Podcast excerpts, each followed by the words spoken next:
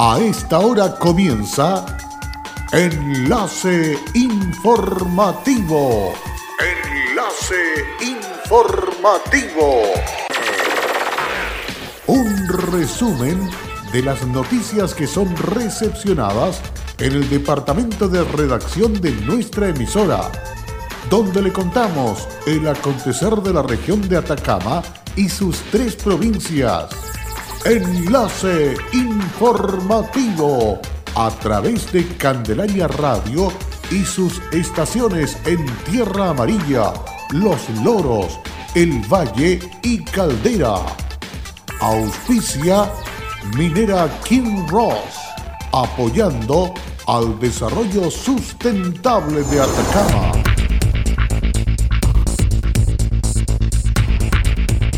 Con un seguimiento en domicilio se encuentra el tercer paciente contagiado con COVID-19. Fiscalía de Atacama formalizó a dos personas en las comunas de Caldera y Diego de Almagro, quienes infringieron el toque de queda. Reto de Innovación COVID-19, concurso que busca acelerar la implementación de soluciones de carácter innovador y o científico-tecnológico.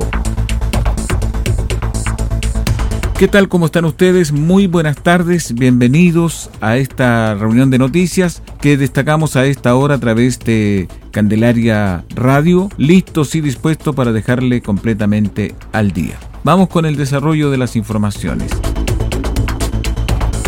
La Fiscalía de Atacama formalizó este miércoles a dos personas en las comunas de Caldera y Diego de Almagro, quienes infringieron el toque de queda impuestos en el territorio nacional que se mantiene vigente desde las 22 hasta las 5 de la mañana del día siguiente. El primero de los casos tuvo lugar en Caldera, en que personal de carabineros detuvo alrededor de las 3.30 de la madrugada a un imputado que circulaba por la vía pública en la esquina de las calles El Cisne y Arica.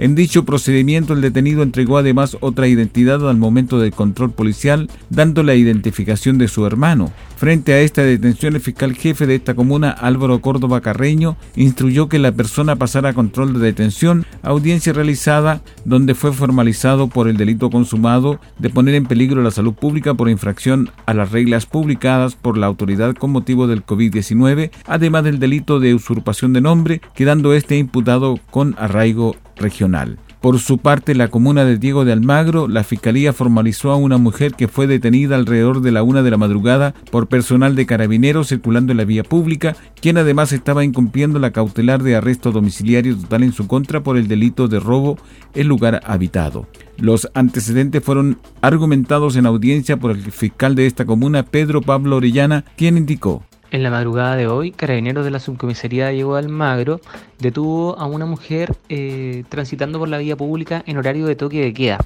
estableciendo que esta persona se encontraba en incumplimiento flagrante de una medida cautelar de arresto domiciliario total eh, en una causa seguida por robo en lugar destinado a la habitación constatando que además se encontraba infringiendo ya de manera reiterada el toque de queda que ha sido dispuesto por la autoridad sanitaria para prevenir la propagación del coronavirus.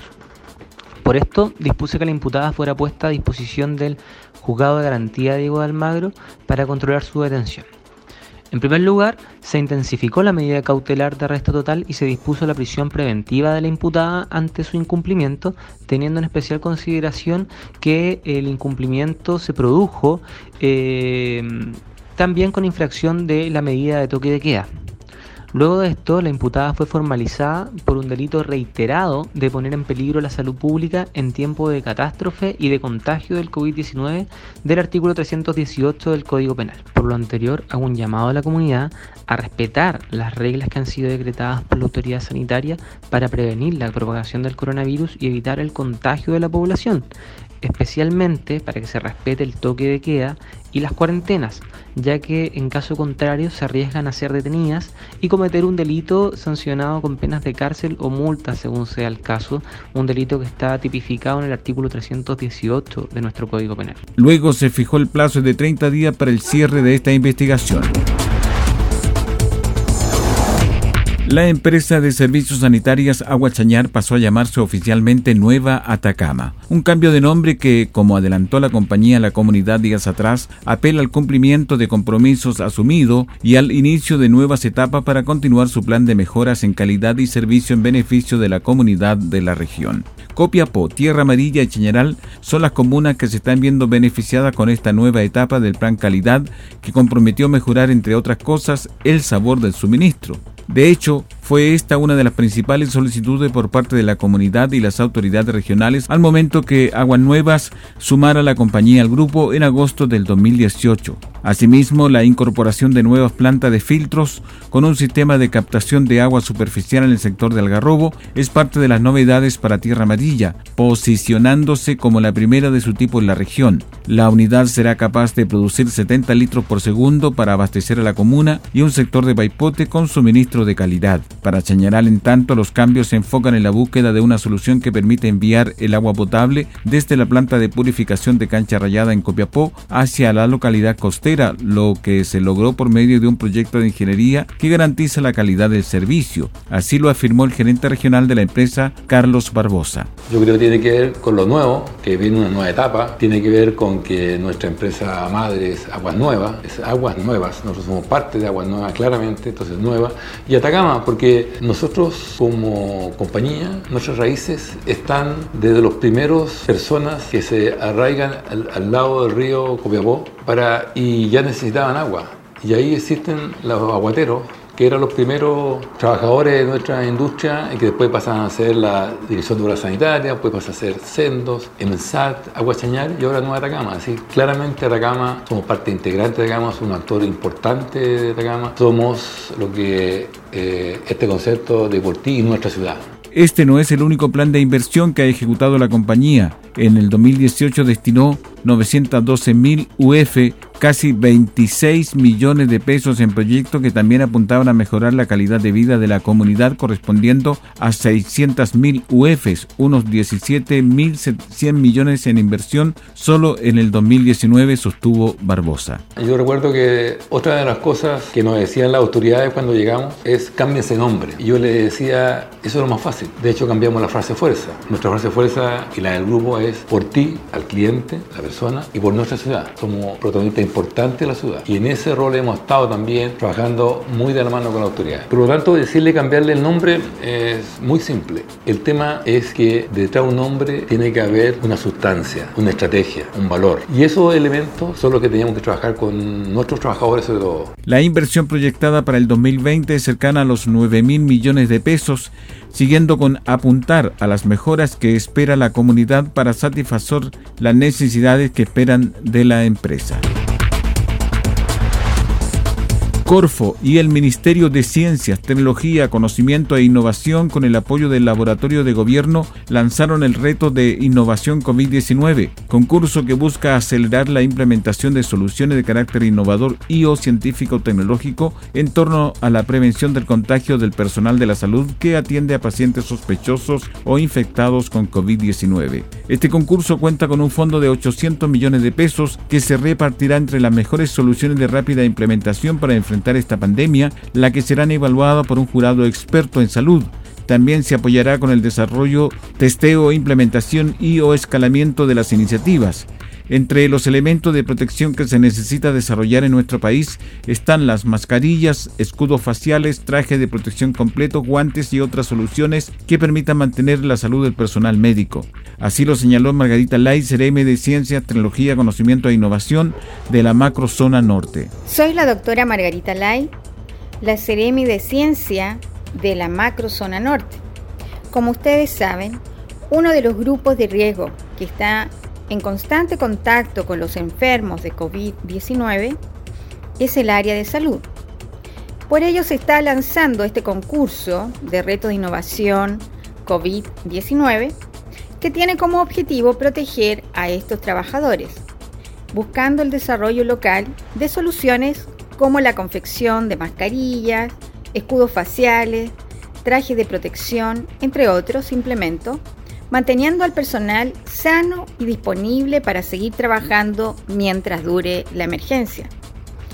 Hoy, a nivel mundial, Lamentablemente existe una escasez de estos elementos de protección. Por tanto, debemos como país ser capaces de generar soluciones innovadoras que permitan desarrollar y producirse en Chile y también en plazos muy acotados. Así también lo confirmó la directora regional de Corfo Atacama, Silvia Zuleta Alfaro. En Corfo estamos conectando los desafíos con las soluciones y este concurso está dirigido a uno de los principales retos que enfrentamos hoy, el de proteger con insumo a nuestro personal médico que día a día se esfuerza y arriesga por atender a otro en esta contingencia. Es urgente que actuemos rápido y con eficacia en esta emergencia y aprovechemos el talento que existe en nuestra región entre emprendedores e innovadores que pueden proponer soluciones para enfrentar el coronavirus. Las postulaciones a este concurso de innovación serán a través del sitio web de Corfo y estarán abiertas desde el 1 hasta el 10 de abril a las 16 horas. En paralelo, y dado que el Ministerio de Ciencia en conjunto con el Instituto de Salud Pública está ampliando la red de diagnóstico en colaboración con Corfo, realizan un llamado para hacer un catastro de tecnología para diagnosticar el COVID-19. La Seremi de Justicia y Derechos Humanos, Margarita Contreras, informó que a partir de este miércoles, luego de su publicación en el diario oficial, comenzó a regir la extensión por un año de las cédulas de identidad pertenecientes a personas extranjeras. Respecto a los alcances de la medida, la autoridad regional señaló que aplicará para todos los extranjeros que solicitaron previamente el trámite de prórroga de residencia o que estén en proceso de obtención de visa de permanencia definitiva ante el Departamento de Extranjería y Migración del Ministerio del Interior y Seguridad Pública o en una gobernación provincial. Valoramos y agradecemos esta importante medida impulsada por el Ministerio de Justicia y Derechos Humanos que apunta a enfrentar urgente necesidad de las personas extranjeras que requieren hacer en medio de la pandemia del COVID-19 y que requieren hacer diversos trámites y gracias a la extensión de vigencia de su documento de identificación evita que deban concurrir a las oficinas del registro civil para renovar sus documentos. Combatir el coronavirus es tarea de todos. Sé responsable, cuídate y cuida a los demás. Quédate en casa. Un mensaje de Radios Archi Atacama, unidos en la información y prevención. Hola, soy Aida Araya y trabajo en Kinross como especialista de permisos. Si hay algo de mi compañía que me enorgullece, es el respeto y cuidados a las personas. Esto es una motivación para seguir trabajando en esta compañía dando lo mejor de mí. Estamos presentes en Chile desde 1998. Desde entonces, hemos desarrollado diversos proyectos mineros en la región de Atacama y allí hemos construido estrechos vínculos que han fortalecido el respeto por nuestras comunidades vecinas y nuestros colaboradores. Kinross, comprometidos con Atacama.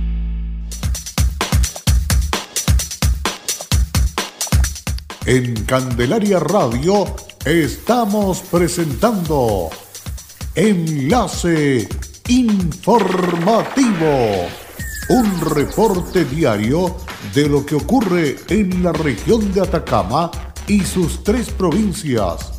En pocos minutos usted escucha un reporte preciso de las noticias que marcan cada jornada sigamos en sintonía de Enlace Informativo. Luego de la pausa ya estamos de regreso para continuar con otras informaciones. El diputado por Atacama, Juan Santana, realizó diferentes oficios de fiscalización para que se informe de las diversas decisiones que se han tomado en los centros de Sename en Atacama para proteger a todas las personas que están a diario en esos lugares a raíz del coronavirus. Entre las cuestiones solicitadas a las autoridades, el parlamentario explicó que pedimos señalar si se han entregado niños, niñas, adolescentes insumos como jabón y mascarilla y de qué manera se ha impuesto el distanciamiento social al interior de los recintos. Además, Santana indicó que es importante que las medidas de resguardo para trabajadoras y trabajadores de los centros del Sename en la región de Atacama se hayan tomado con las recomendaciones de las autoridades sanitarias. Para cerrar, el diputado pidió a las distintas instituciones indicar cómo se ha desarrollado el trabajo mediante turnos de las educadoras de trato directo durante la emergencia sanitaria e informar si se han dispuesto de medios de traslado adecuado para las y los trabajadores que se desplazan a sus hogares después del toque de queda. Un plan solidario de Internet, la postergación de la cuenta de agua potable y la reprogramación del pago de las cuentas de electricidad forman parte del paquete de medidas anunciadas por el gobierno en compañía de los ministerios sectoriales a los que podrán acceder las familias más vulnerables de Atacama y de nuestro país. Importantes son los beneficios a los cuales van a poder adquirir el 40% de la población más vulnerable de nuestro país y otros grupos importantes de personas como por ejemplo los adultos mayores de 60 años que tengan problemas de pago en este periodo de catástrofe y también aquellas personas que sin pertenecer a estos grupos, por ejemplo, hayan perdido su fuente laboral y puedan acreditarlo con el correspondiente finiquito. Estos beneficios que no significan un desembolso para el dinero del Estado, sino que son posibles gracias al acuerdo del sector privado con el sector público, se traducen en lo siguiente. En el sector eléctrico, por ejemplo, se suspenderán los cortes de suministro por mora. Aquellas personas que se encuentren en los grupos que ya mencioné podrán prorratear las deudas que se generen en el estado de catástrofe, que aproximadamente dura tres meses, dentro de los 12 meses siguientes a la fecha en la que termine este estado, este estado de catástrofe. Respecto a las cuentas de luz, la autoridad de gobierno detalló que se trata de un acuerdo con la distribuidora de electricidad que estarán disponibles para más de 3 millones de familias, alrededor de 7 millones de personas, pertenecientes al 4% de menores ingresos según el registro social de hogares. Tras un nuevo balance realizado desde una de las barreras sanitarias oficiales en la localidad de Incahuasi, el intendente de Atacama, Patricio Urquieta, dijo que sobre la situación de la región y al día de hoy se tienen tres casos con contagio confirmados, 188 personas que han sido descartadas o con resultado negativo del procesamiento de muestras y 10 que se encuentran con la espera del resultado del estudio de confirmación. La primera autoridad regional agregó lo siguiente. Actualmente estamos trabajando con las medidas de prevención que están relacionadas con las barreras sanitarias que están tanto en la zona sur de la región de Atacama, que es precisamente la que hemos visitado el día de hoy, y la zona norte de la región de Atacama. Han transitado y han sido controladas más de 70.000 personas a la fecha en ambas barreras y ha disminuido el flujo de tránsito de vehículos particulares y se ha mantenido el tránsito de carga, que es el que permite el abastecimiento de las ciudades el abastecimiento en nuestras ciudades está garantizado, dado que lo que se ha impedido o que ha tenido mayores flujos o mayores restricciones a los flujos corresponde al tránsito de personas. En el caso del transporte de la carga se ha mantenido tal cual y eso es una noticia que permite darle tranquilidad a la gente para efectos de que no se aglomeren en los supermercados ni en los establecimientos comerciales para efectos de realizar sus compras. El director del Servicio de Salud, por su parte, Claudio Baeza, manifestó lo siguiente con respecto al tema de salud. Informar de los pacientes que tenemos actualmente que están en su hospitalización domiciliaria. Los tres pacientes, los, los tres casos que tenemos hoy día se encuentran bajo seguimiento estricto por parte del Hospital Regional de Copiapó y por parte de la autoridad sanitaria. Cualquier complicación que sufran inmediatamente van a ser trasladados a nuestros recintos asistenciales. El director del Servicio de Salud, Claudio Baez, además informó de dos compromisos que se habían adquirido el año pasado. El primero es que en el día de hoy entró en funcionamiento la diálisis del Hospital Provincial del Huasco con una inversión de cerca de 180 millones de pesos, poniendo a disposición a todos los pacientes de la provincia del Huasco que se están dializando. También anunciar que se obtuvo en el Cefán Candelaria de Rosario la acreditación del primer centro de salud familiar en calidad y seguridad del paciente en toda la zona norte. Y con esta información estamos cerrando el presente resumen de noticias aquí en Candelaria Radio. Agradecemos vuestra sintonía. Les invitamos a quedarse con nuestra programación durante la jornada. Y será hasta pronto. Cerramos la presente edición de Enlace Informativo, un programa de informaciones recepcionadas por el Departamento de Redacción de nuestra emisora. Enlace Informativo por Candelaria Radio. Es presentado por Minera King Ross, aportando al desarrollo sustentable de Atacama.